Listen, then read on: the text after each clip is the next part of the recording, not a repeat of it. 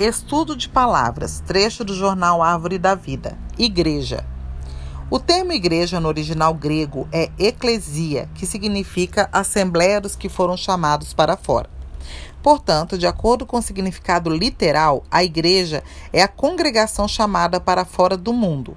A igreja, como um brilhante, que é um tipo de diamante, foi lapidada por Deus para expressar o brilho de sua própria pessoa. Vejamos agora as várias facetas desse brilhante. A igreja é o mistério que estava oculto. Colossenses 1, 24 e 26.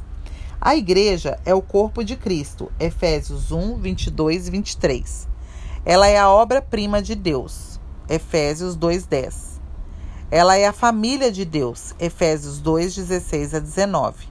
E ela é a habitação de Deus no Espírito. Efésios 2, 22. Ela é o novo homem. Efésios 4, 22 a 24. Ela é a noiva de Cristo, Efésios 5, 25.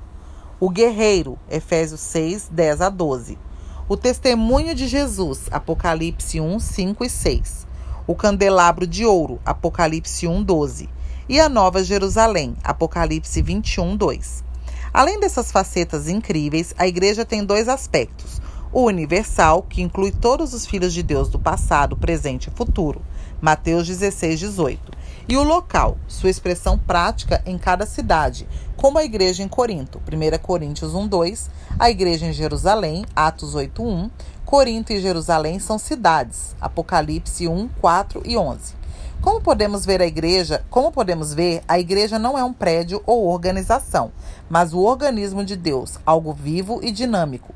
A igreja é a nova cultura divina, distinta, apartada de tudo e exclusiva para os interesses de Deus na terra.